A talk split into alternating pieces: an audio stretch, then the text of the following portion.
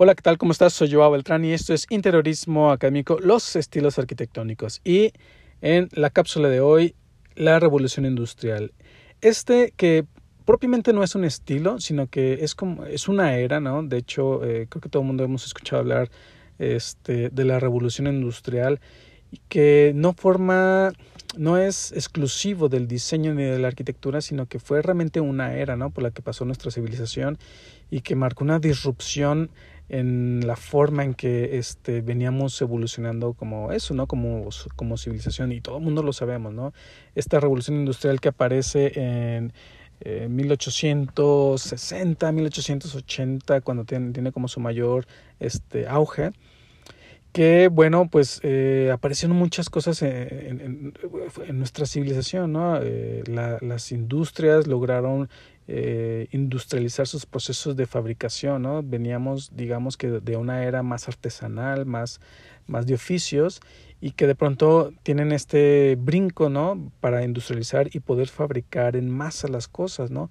A través de la utilización de energéticos fósiles, ¿no? Que es este, una de las cosas que marca mucho esta era, ¿no? Eh, eh, el petróleo, este, el carbón y que eh, esta famosa era o esta revolución industrial pues tuvo mucho impacto en nuestra sociedad y en nuestro planeta, ¿no? Porque mucho de lo que se fundamenta del cambio climático en nuestro planeta viene eh, derivado de esta de este incremento, ¿no? De, lo, de las emisiones de dióxido de carbono al, al, al, medio ambiente que eh, si ves las gráficas del cambio climático que se presentan a nivel mundial, pues hubo un, una tendencia muy clara a partir de la revolución industrial. ¿no?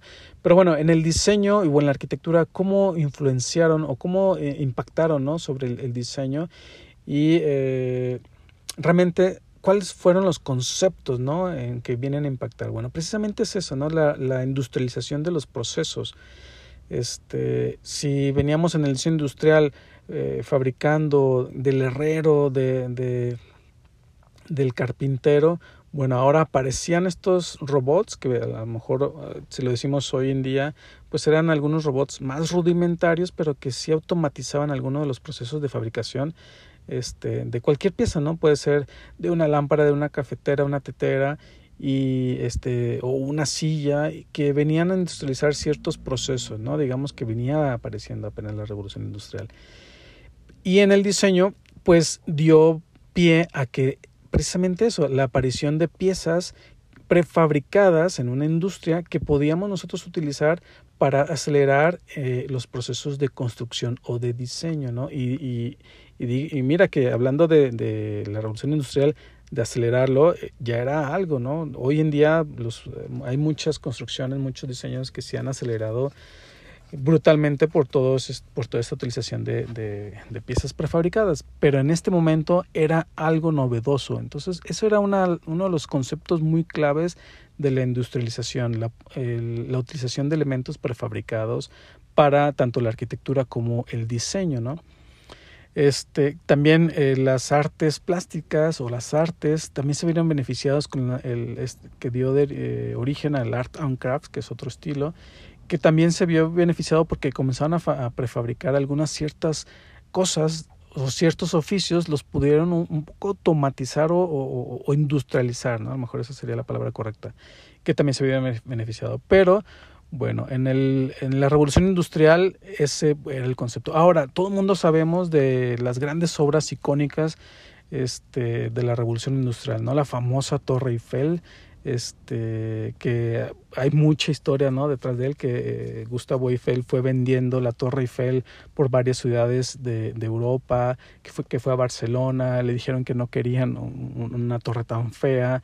Este llega a París eh, convence que sí la Torre Eiffel es un puede ser un hito de la, de la era no de la era que se estaba viviendo y se construye para la feria internacional.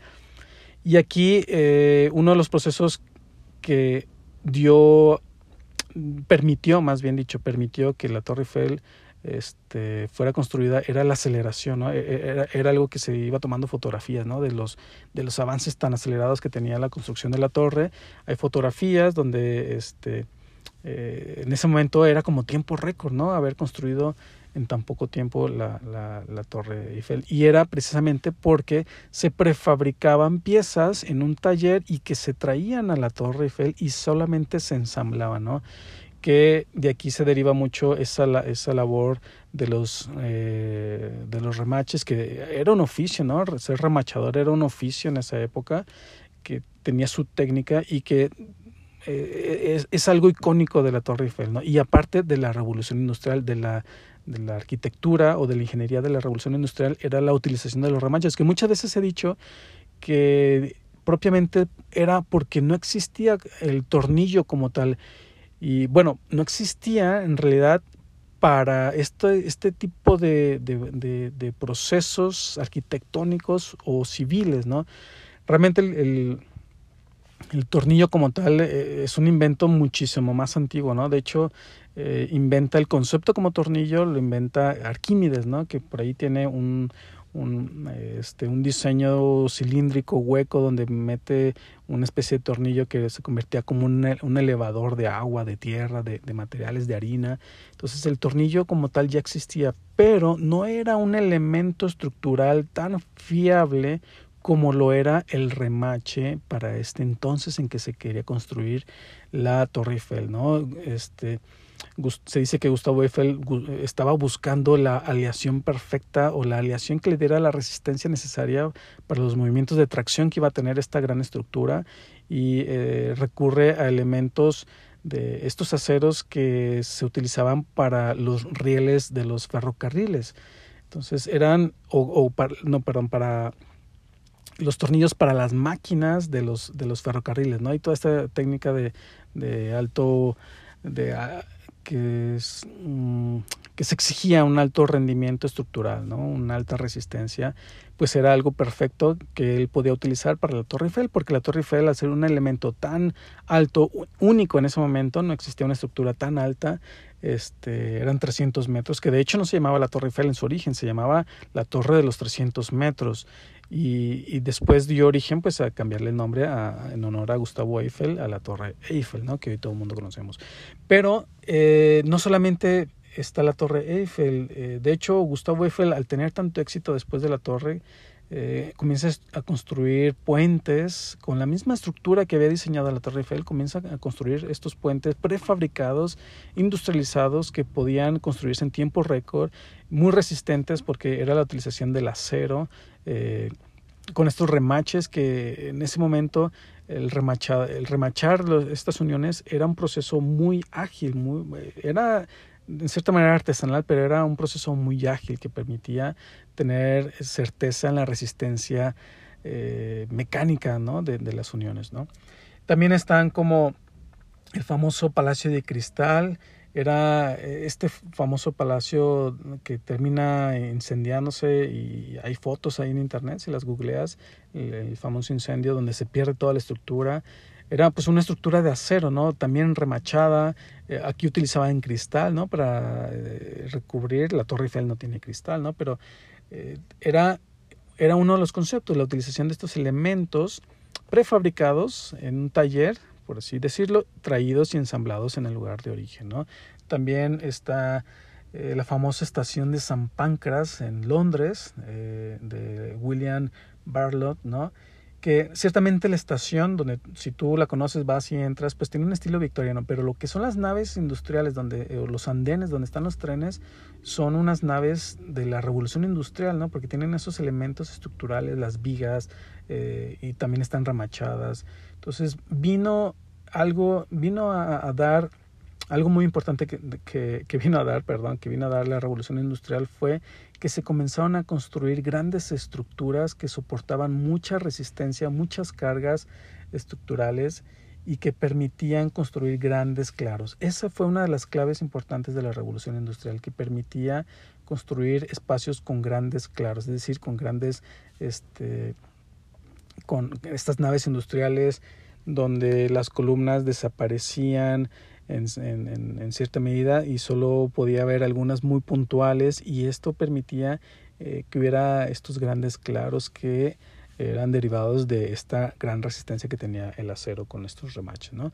Entonces realmente eh, podemos entender que esta era donde vino a dar un, un, giro muy importante a nuestra civilización, eh, venía marcando esta, ¿no? Un poco la, la, agilidad para poder construir la arquitectura y el diseño a través de estas piezas prefabricadas, donde el acero se comenzaba a tener eh, en cuenta para elementos estructurales en la ingeniería ¿no? y en la arquitectura. Entonces, ese es, eso es uno de los grandes brincos que da eh, la arquitectura que se derivó del movimiento de la revolución industrial.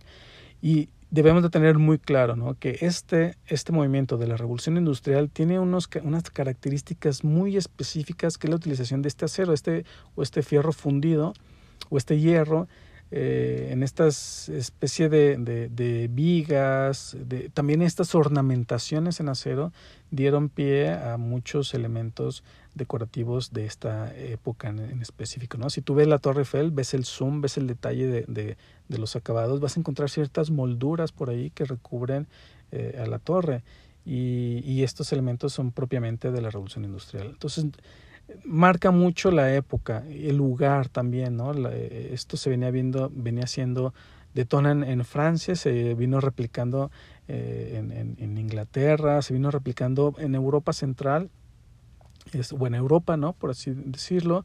Después se llegó a replicar en Estados Unidos, acá en América, pero eh, digamos que dio un antes y un después, ¿no? Y ojo, es, hay que saber identificar la época, ¿no? 1880, ¿no? Eh, cuando se construye la Torre Eiffel. Ahí es la revolución industrial, ¿no? Que después se confunde mucho eh, lo que siempre digo, el movimiento o el estilo del loft neoyorquino en, en el Nueva York de los 1970, porque se viene a reciclar estas naves industriales que se construyeron en esa época de la revolución industrial. Entonces no son elementos originales, sino que son elementos que ya existían y se reciclaron para convertir un nuevo estilo eh, en, en, en, el New York ¿no? de los años 70. Entonces no, no caigamos en el error de pensar que ese, ese estilo industrial de los Love de los 1970 es lo mismo que la revolución industrial de 1880. Son 100 años, 90 años después, ¿no? Un, un siglo después. Entonces sí que hay elementos de esa época que se reciclan o reutilizan en esta eh, un siglo después, ¿no? Pero bueno, recuerda los conceptos, ¿no? Era la industrialización de los procesos de fabricación, la utilización del acero, del hierro, los, los remaches es un sello muy particular del ADN de la revolución industrial, este, y la aceleración de los procesos de fabricación, ¿no? Y pues nada, espero que este, esta cápsula te haya gustado y como siempre los invito a que me sigan en mis redes sociales y que te suscribas al podcast para que puedas descargar de manera automática cuando salgan los episodios y puedas estar al pendiente de todas estas cápsulas y los episodios del podcast. Pues muchas gracias y nos escuchamos en la siguiente cápsula. Hasta luego.